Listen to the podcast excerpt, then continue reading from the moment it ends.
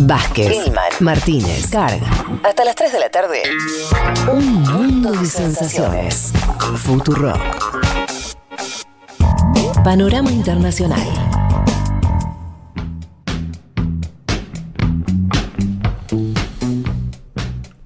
Bueno, este panorama en realidad no, no voy a hablar de muchas noticias, nos vamos a concentrar en, eh, como le decía, en Brasil y si tenemos tiempo, ojalá que sí, hacer eh, lo que les comentaba de eh, una especie de reseña de esta nota que me resulta interesante sobre, sobre la- la- el, el odio en Estados Unidos, la polarización y demás. Arranquemos por, por, por Brasil. Eh, a ver, la nueva de Bolsonaro, lo, lo habrán visto, eh, tiene que ver con. eh, bueno, y además hubo un video al respecto, me estaba olvidando el informe que hicieron ustedes, eh, audiovisual. ¿Cuándo salió el miércoles? Día jueves, estamos El saliendo jueves. todos los jueves. Em,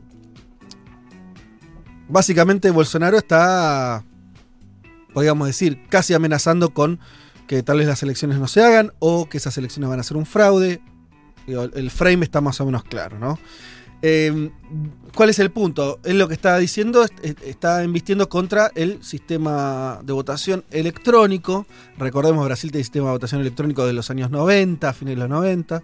96, 25 años. Eh, si podemos después digamos alguna cosa sobre eso, pero ahora enfoquémonos en la cuestión coyuntural. Eh, son las, las maquinitas, ¿no? Que en tantos países, incluso en Argentina, se intentó implementar. Por suerte no. Eh, pero bueno, básicamente al mismo tiempo es el mismo sistema que tienen, como decía Juanma, hace 25 años. Y de pronto Bolsonaro dice, para las próximas elecciones, o sea, dentro de un año, cambiemos eso. Bueno, por supuesto que eh, generó todo, todo un, un- un despiole. Em, recordemos el contexto, Bolsonaro tiene encuestas donde cada vez le va peor, ¿no? El reloj del tiempo que va marcando un, un fin de, de- de- de mandato, eh, Lula que aparece muy firme en las encuestas, pero no solo en las encuestas, sino en los apoyos, esto lo, lo- lo trabajaste mucho, Juanma, eh, en varias ocasiones, como también va reconfigurando sus alianzas, ¿no? Es un Lula que no es... él- ¿Se acuerda el Lula que estaba preso y Sí. había unos amigos que afuera le aplaudían todas las mañanas? A un Lula que se junta con expresidente, con empresarios, con movimientos sociales, con partidos políticos. Sí, como, perdón, Fede, pero como que está jugando todas las fichas posibles, ¿no? Da esa sensación. Quiere ganar Lo por decían 80 los puntos, Evangélicos, incluso esta semana con los con las Olimpiadas, esas fotos que salió, Total. que sacó, digo, que ganaban, no sé, boxeo y él boxeando, digo, en todas me, me da la sensación de que están todas. Incluso haciendo acuerdos, por ejemplo, eh, con opositores al PT en algunos estados, Mm. pero que lo suma, incluso generando ruidos en el PT. O sea, claramente el tipo está como armando el frente más amplio posible. ¿no? Un frente amplio. Lo más bueno, ahí está Lula. El tema es que eso contrasta con la situación de Bolsonaro, que es básicamente la contraria. En política a veces las cosas funcionan un poco así, ¿no? Si uno sube porque el otro está bajando, Bolsonaro está cada vez más aislado, está con, con más problemas, lo- no, no está levantando en términos de opinión pública. En ese contexto se da esta, esta operación política. Eh, es más o menos obvio la, la- operación en términos de lo que busca, me parece, Bolsonaro, que es Claro, si, si, construye la idea del fraude es un, enemigo invisible. Siempre está bueno eso, ¿no? ¿Viste? Los, los tipos tienen enemigos invisibles. El fraude, un fantasma, así, bueno, pero ¿quién quiere hacer fraude? Todo eso lo vemos, pero eh, pone un título. Eh, lo segundo es que casi un raseguro, esto es muy trampista también. Ante mi derrota, eventual derrota, eh, bueno, fue el fraude, ¿no? Ya está la narrativa construida para el día después, eventualmente. Eh, eso en el caso bueno, quedaría el último capítulo que es prender fuego todo, ¿no? El fraude te permite, porque es un atentado a la democracia, bueno, casi que cualquier cosa se habilita para impedir un fraude. Entonces, y hay bueno, otra hipótesis también, que es la de bajarse diciendo que va a haber fraude. Ah, Que mira. es una hipótesis No que la había yo, no, tenido, pero yo no descarto bien. a esta altura de los Mirá. acontecimientos. Porque él ya lo dijo. Sí. Ojo que si sigue así el sistema, yo puedo no ir. Bueno, ahí habría que ver, ¿no? Si, que el- lo que yo pensaría con respecto a eso es que si el tipo se baja, o sea, hay muchos que están eh, viendo cuándo lo meten preso. En un país donde además los, pres- los Sí. presidentes a veces van presos, no, no es una rareza, donde la, la justicia va por un lado para el otro. Si él no se presenta, no tendría todavía menos poder que de última tener, saca el 30, el 35, no sé lo que saque, ¿no? Por eso un. Pero bueno, está bien lo que decís también. Yo te digo acordar con alguien Claro, claro, potente. Con Lula, que está haciendo el frente Claro. Acordar con Lula. No, no, viste que con lo de la. con ser. esto del viaje que vos decías, porque Sí. el tipo va a terminar fuera de Brasil, esto casi es sabido por todo el mundo. Él dice que no se quiere aplicar la Coronavac porque no la aceptan en, eh, en Estados Unidos y en Europa. Sí, lo cual es, es- es mentira, digamos. Sí. Tampoco es cierto, pero claro, la narrativa es a, a dónde va después, ¿no? Sí, bueno, lo que pasó en los últimos días tiene que ver, en ese enfrentamiento hay, hay unas piezas, vamos a, cierto detalle. Por un lado, el Supremo Tribunal Federal, ¿no? Que, eh, este, ¿por qué es un jugador? Porque es el que controla la, la organización de las elecciones, ¿no? La justicia. Es el que audita las famosas maquinitas. Exacto. Entonces los ojos apuntan. El primer enfrentamiento fue Bolsonaro con algunos miembros del eh, Supremo Tribunal Federal. De hecho, se especulaba en estos días que iba a haber una reunión entre uno de ellos, eh, Fuchs, con eh, Bolsonaro para bajar la tensión y la suspendió la reunión, no el presidente, sino el juez. Lo cual te muestra. ah, Es raro, ¿no? Vos le suspendés la reunión presidente. eh, ¿Quién tiene más poder ahí? Es, es y es un, complicado. es un tribunal electoral, como vos bien decías, que está vinculado a la Corte Suprema. Vinculado directamente. Es decir, el presidente del TC es uno de los miembros de la Corte Suprema Brasilera. Sí, Del eh, Tribunal Superior Federal. está todo imbricado y, y básicamente además esto igual o sea, además se, se- se entronca con una serie de enfrentamientos entre Bolsonaro y los jueces supremos de larga data. digo, Sí. ¿verdad? O sea, acuérdense incluso la liberación de Lula. Digo, hubo un Sí. montón de episodios donde Bolsonaro empezó a apuntar eh, como también una forma de construir ¿no? un, un enemigo más o menos rápido eh, en, en el- Sí, en los máximos. de hecho fue lo que dijo esta semana también, ¿no? Ustedes que liberaron a Lula son los que ahora me vienen a decir que no va a haber fraude. Totalmente. Eh, sí, incluso con palabras eh, lo llamó a, a otro de los jueces, a Morales, lo llamó arbitrario y dictatorial. Y ayer dijo- Enón, enón Sí. esto, ¿eh? Ayer lo filtraron diciéndole hijo de puta al titular Sí. del TC en una, Bueno, por eso. una conversa medio en off. Le- Filho da puta. Les leo un textual de Bolso que dijo, miren, yo juego dentro de las cuatro líneas de la Constitución. Y juego, si es necesario, con las armas del otro lado. Queremos paz, queremos tranquilidad. Lo que estamos haciendo aquí es asegurarnos de que tengamos una elección fluida el año que viene. Fluida. fluida, no sé. Deben comprender que no son los dueños del mundo ni de la verdad, hablando de los jueces. No fueron elegidos para decir el futuro de un pueblo, fuimos elegidos yo y el Congreso brasileño. Ustedes fueron elegidos para interpretar la Constitución, ese es el lugar de ustedes, lo cual está muy bien. Es una, es una textual de Bolsonaro que yo te firmo, ¿no? En general, eh, lo que viene pasando, incluso en América Latina en particular, en muchas partes del mundo, que es la justicia, que es el, órgano no democrático, empieza a tener funciones de dirimir la cuestión política. Y eso en general, además de que ahora por ahí caiga para el otro lado, en general es una mala señal, ¿no? Es una, La una- judicialización de la política. y sí. Y, y en general es para defender status quo, defender a, a este, a, a sectores conservadores de derecha. En este caso el enfrentamiento viene de este lado. Pero lo que dice Bolsonaro tiene razón. Pero lo que me interesaba era que él dice, somos nosotros, y, yo y el Congreso. ¿No? Ustedes no, no- no juegan acá. Yo y el. Congreso, bueno. Ahí vamos, ¿no? Bolsonaro y el Congreso, que sería el otro capítulo de esta saga. Eh, lo que quiere Bolsonaro es que el Congreso apruebe una reforma del sistema electoral, porque él despotrica contra las máquinas, pero no es decisión del Ejecutivo. Tiene que haber una ley del Congreso que cambie la forma de votación en Brasil y habilite eh, un, volver al sistema de las boletas, de papel o, o el que sea. Eso lo tiene que hacer el ahí, Congreso. Perdón, un un apunte que es, es verdad que es una reforma del sistema electoral que tiene que pasar por el Congreso, pero lo que está pidiendo Bolsonaro, y también creo que es parte de su narrativa, es, yo no estoy pidiendo, dice, él, no estoy pidiendo por volver al voto papel, estoy pidiendo que mantengamos electrónico, pero con un comprobante que se imprima para auditarlo, Sí, lo cual es un cambio menos estructural, si querés.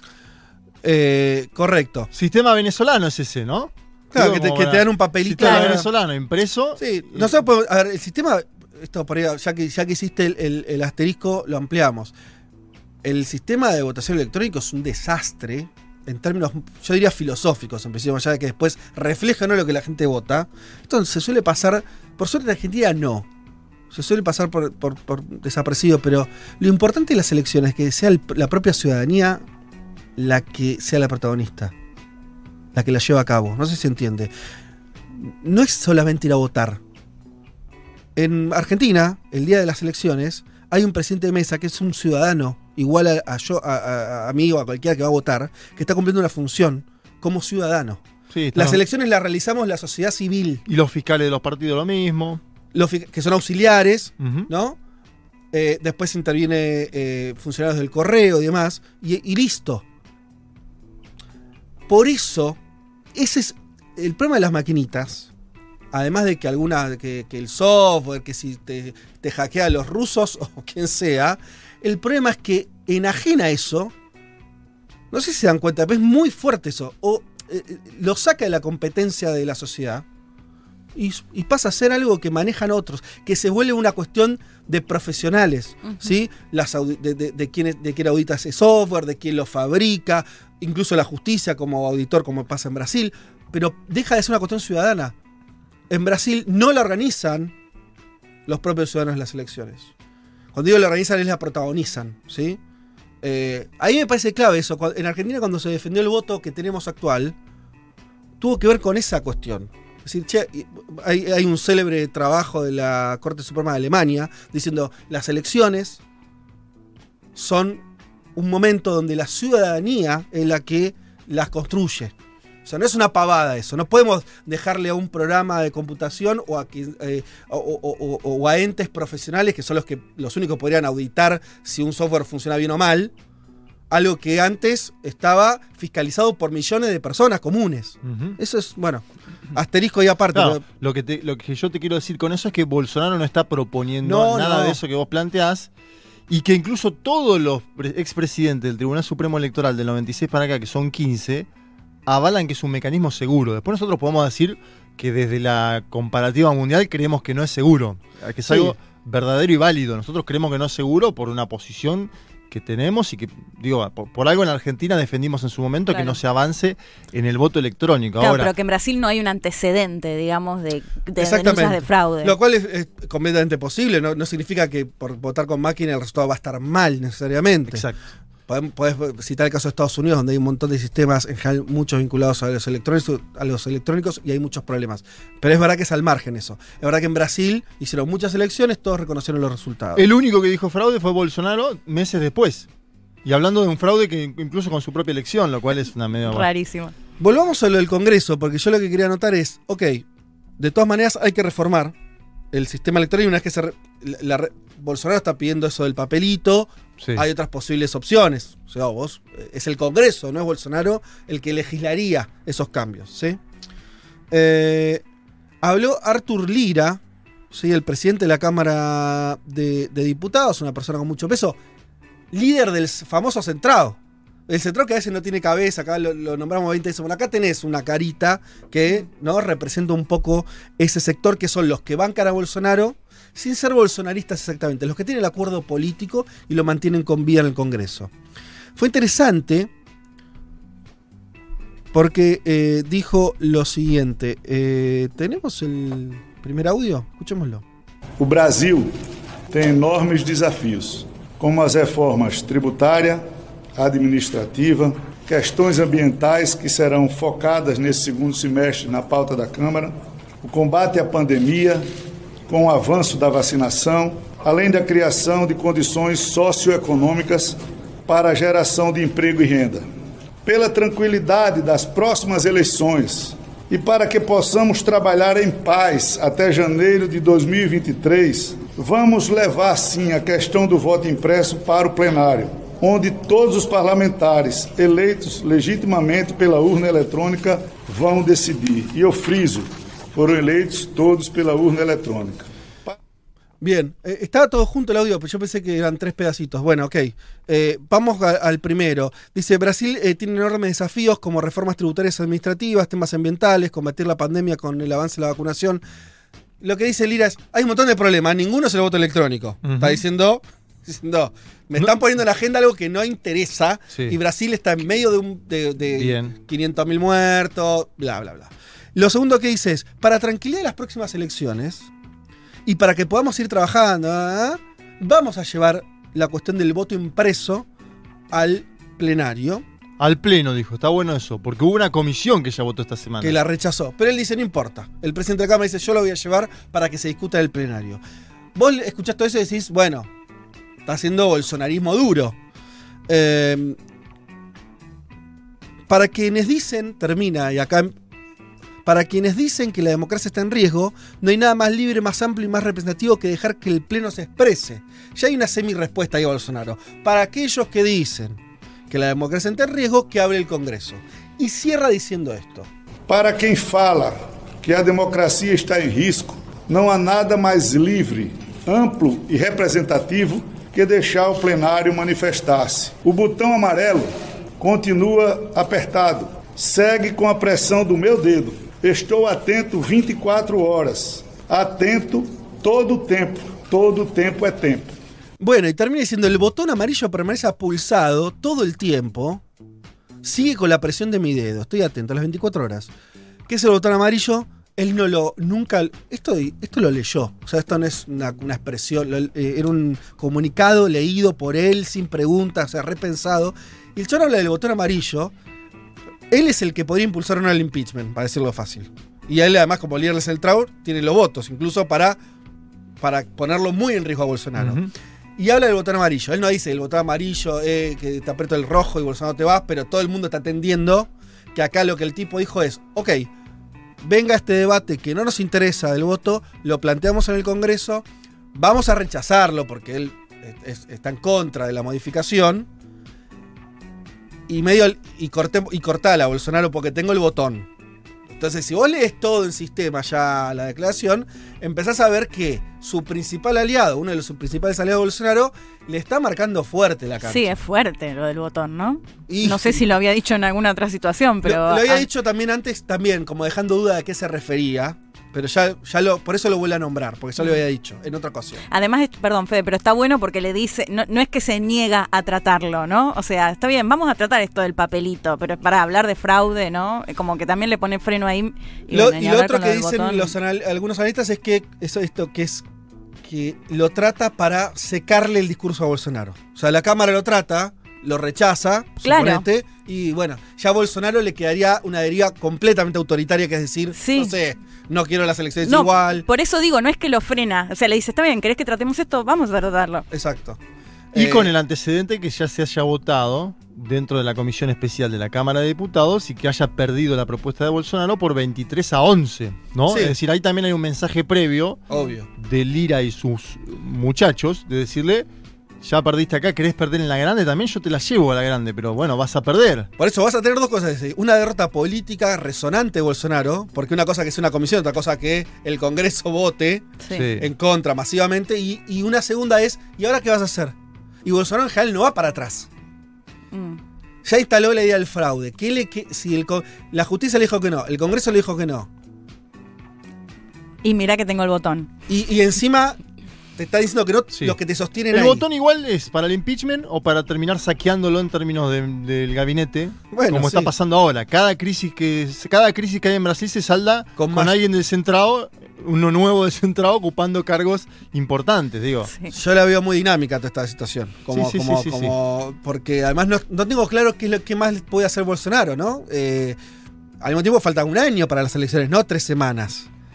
Que va a decir, bueno, quema todas las naves a lo Trump al último. Bueno, pero falta un año. Entonces, Mucho. eh, todo parece mucho, todo parece mucho tiempo eh, y la situación parece bastante degradada. Pero, como siempre decimos, habrá que ver. Me quedan unos minutos, quiero aprovecharlo para comentarles esto. Voy a citar eh, a una nota de un tal Kevin Drum, que es un periodista norteamericano, escribe en Mother Jones, que es un- una revista, les decía, de, este, progresista clásica de Estados Unidos, de mucho tiempo, y básicamente hace un artículo donde dice, se pregunta cuál es la fuente de la furia, de la creciente furia en Estados Unidos, odio, furia, odio entre demócratas y republicanos, grieta, llamémosla, como quiera, ¿sí? Eh, pero básicamente no está pensando en términos de polarización solamente de a quién vota quién. Ah, claro, eso te iba a No, preguntar. no. No. solo política, digamos. O sea, Ah, identificados como republicanos o demócratas. Claro, no solamente de teoría electoral, no es no con lo que la gente. Te pongo el ejemplo, me pare- lo voy a trasladar a mi vida personal, pero creo que vale. A ver. Ojalá no, no esté. A ver. Si está escuchando a mi dentista, le mando un saludo porque la quiero mucho, Vero. Eh, pero por una cuestión de derivación fui a, a otra persona, también una excelente profesional. Pero que antes de. Con, antes de, de ponerme la, la- Mientras me estaba poniendo la. ¿Cómo se llama? Este, la anestesia local. Sí. Y con Sí. un torno en la mano, Qué miedo. empieza. Y la señora estaba muy apacible. Y yo no, no inicié la conversación. Empieza a hablar de política. Y se empieza a poner mal. Y que este país de mierda. Y que las vacunas. Y que nos robaron. Y yo con la boca abierta. Y un Entregado. torno encendido. A lo que voy es, yo, eh, sin hacer mayor este, cuestión, a lo que voy es, qué enojada, por lo menos, ¿no? Uno diría, en- y como no registrando una situación de vulnerabilidad, ¿no? Como decir, che, yo estoy acá, yo no sé, Cero vos no sabés lo empatía, que, cero yo no- empatía, vos no ¿no? sabés lo que yo pienso, no te está importando. Vos no sabés quién soy yo, tenía que haber dicho. No Menos mal que no sabía que era yo. Eh, Pues Menos si no te mal. deja cuatro dientes afuera, ahora fue. Pero a lo que voy es, y esto más de, despersonalicemos, de- pero cualquiera, muchos deben tener anécdotas parecidas, ¿no? Esta cosa de que te- hay gente que te, te invade con, con una opinión muy, Sí, sí, sí. muy ferviente, en general siempre el mismo lado, eh, diciendo cosas que sí, la ma- tres cuartas partes eran fake news y las otras eran editorializaciones de, de- de hechos muy discutibles, pero con un nivel de enojo Mm. Que uno, ¿no? Describo la situación porque no ameritaba, no es que estábamos... No, porque no te conoce aparte, porque no, no. estábamos charlando en un café. A lo que voy es, está la gente, hay una, un- por ahí es un sector minoritario, seguro, pero que está muy enojado. Bueno, a lo que volviendo al artículo, esto es lo que trata de pensar este periodista. ¿Qué pasa en Estados Unidos después del Mm. incendio del Capitolio, no? ¿Qué pasa con este odio creciente? Dice lo siguiente. Entre el 94 y el año 2000, escuchen este dato, sacado de una encuesta de la Pew Research Center, el 16% de los demócratas tienen una visión desfavorable de los republicanos. 16. Entre el 94 y el 2000. Lo mismo al revés. El 17% de los, republicanos le desagradan a los demócratas.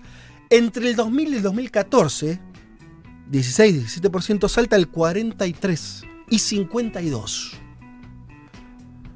Desagrado, odio, o sea, no, no lo que votan, ¿se entiende? Cómo ven a los demás. Sí, sí. Como unos ven a Sí. los otros. Bien. Sí, una encuesta que ahí me, me pareció súper sintomática con eso que decías vos, que explica, digo, más que la cuestión de diferencias partidarias, la distancia entre la gente que vota republicano y demócrata, es la, la pregunta que es eh, si les molestaría que su hijo Sí. o su hija se case con un republicano demócrata, así con alguien que vota a otro partido. Y Impresionante. que hace unas décadas la gran mayoría decía que no le importaba. ¿no? Y ahora una mayoría, un 55%, dice que sí le importa y que prefiere que su hijo o su hija no se case con alguien de otro partido. Bien.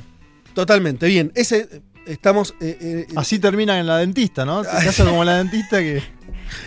Eh, muy bien su trabajo, quiero decir lo que hizo, ¿eh? No, no, Pero vos, me imagino que encima que anestesiado no pudiste ni contestar después. No, nunca quise contar. No, es que, ¿sabes qué? Es una estación medio violenta. en e- en e- no, no quiero exagerarla. Pero es un poquito, es un poquito violenta.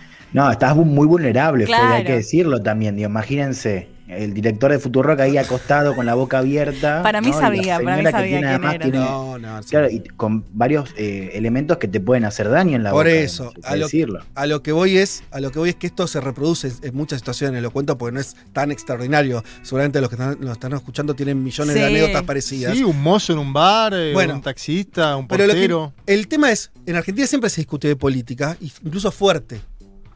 Pero nunca, pero una cosa es discutir política y otra cosa es la invalidación, ¿no? Esta señora lo que hablaba en términos de eh, esto, nos robaron las vacunas, este, es el peor gobierno de la no sé, como toda una Twitter, cosa un Twitter.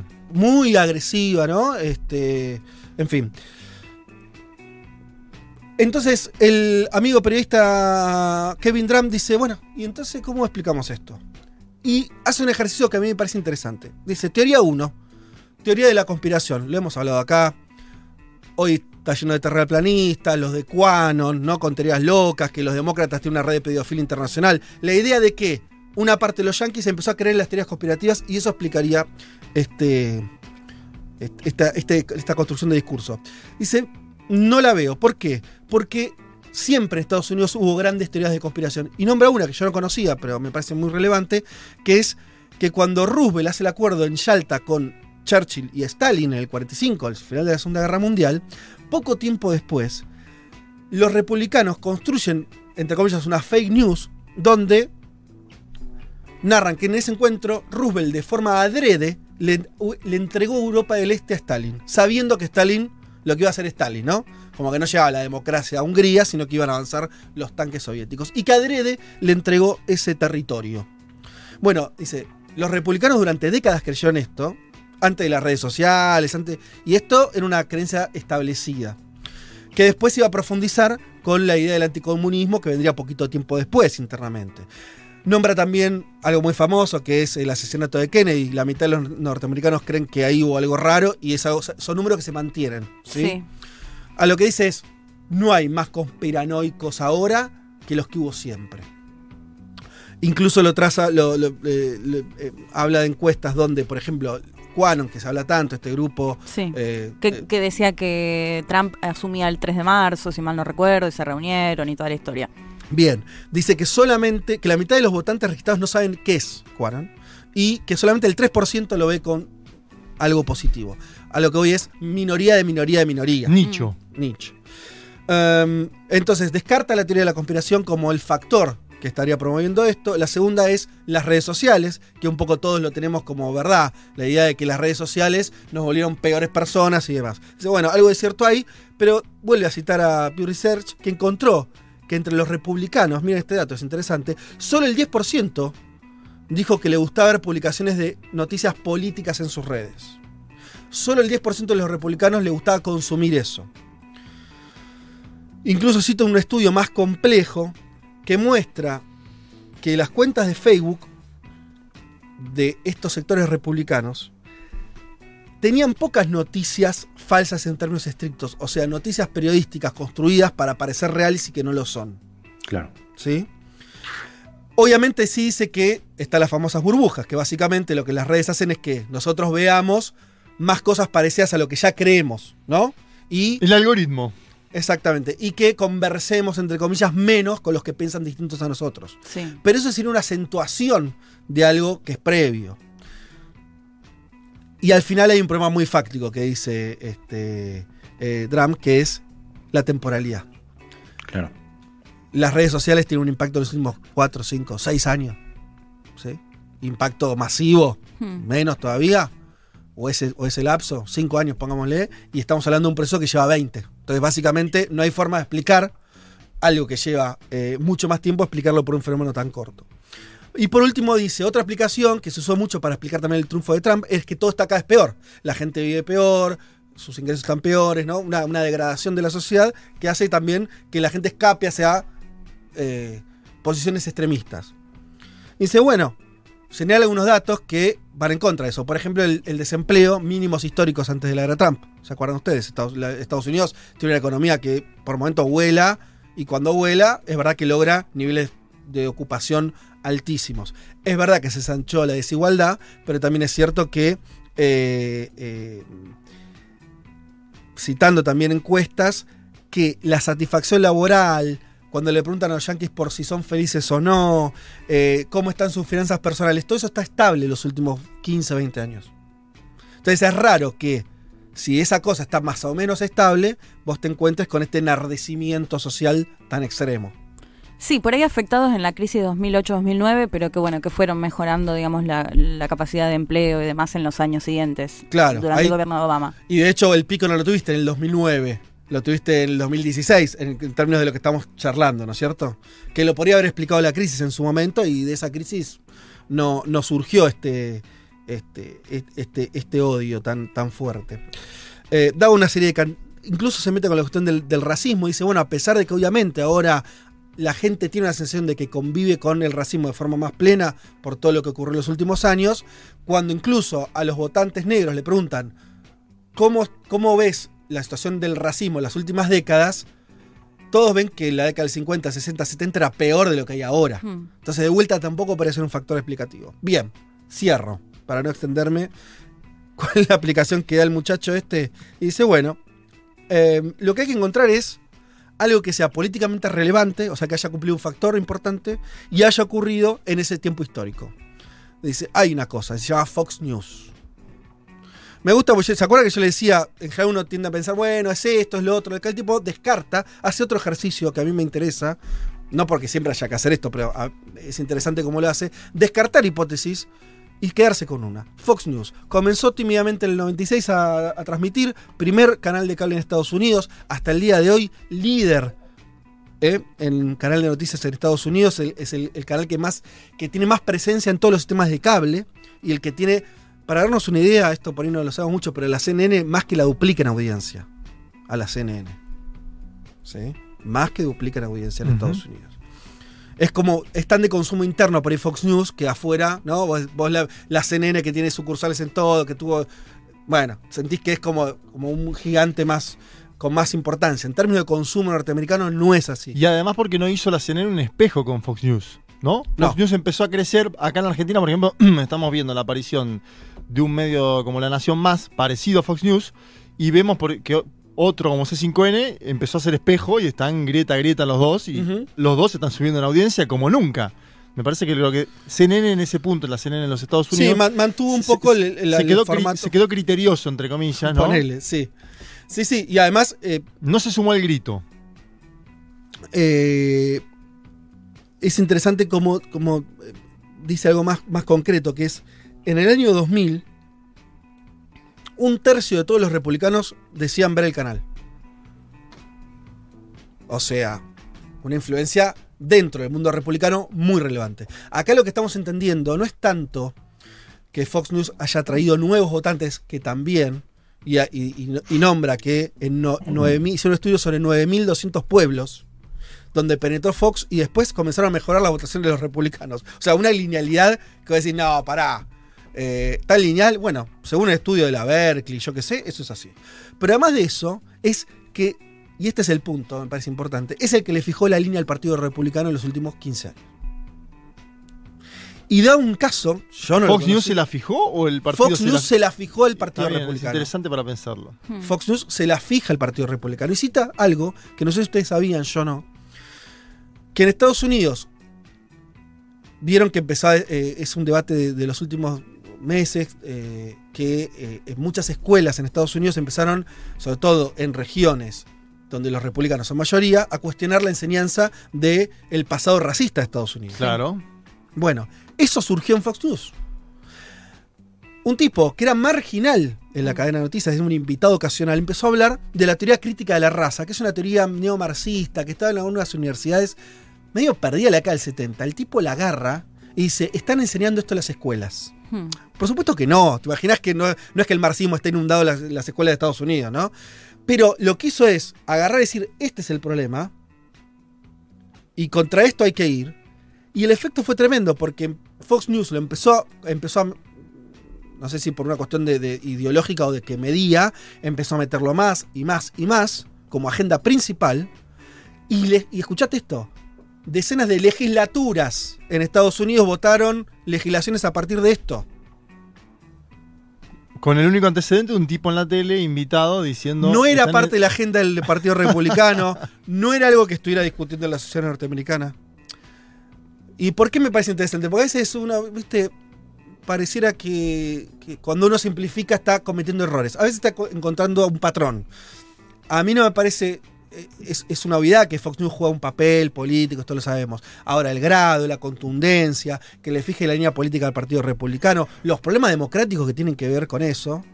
Bueno, parece que es interesante, sobre todo para pensar, porque obviamente no es, no es el único país donde pasan esas cosas, ¿no? Eh, en Argentina tenemos una tradición de pensar en lugar de Clarín, que esto, que lo otro. Bueno, acá hay una serie de estudios que parecerían demostrar que lo que terminó con el asalto del, del Capitolio tal vez tiene que ver con algo eh, que, que tenga su nicho, su, su nido en Fox News. Y te agrego un, un último dato que no está en el artículo, pero lo vi. Que es después de lo del Capitolio, la audiencia de Fox se desplomó. O sea, después de la derrota política de Trump, y una derrota política, te diría social, porque lo del Capitolio quedó mal. O sea, ¿no? Que fue republicanos que se dan vuelta y demás. La audiencia de Fox pierde, lo cual implica que esa ligación entre una cosa y la otra no parece caprichosa. Sobre todo cuando se conjuga con lo que vive la sociedad norteamericana. Bien, quería comentarles eso, les vuelvo a decir, pues seguramente estarán preguntando, lo pueden encontrar el artículo en el sitio eh, Mother Jones, el autor es Kevin Drum, eh, y la traducción del artículo es algo así como la verdadera fuente de la creciente furia en los Estados Unidos. Hasta las 3, Federico Vázquez, Juan Elma, Leticia Martínez y Juan Manuel Carg hacen un mundo de sensaciones.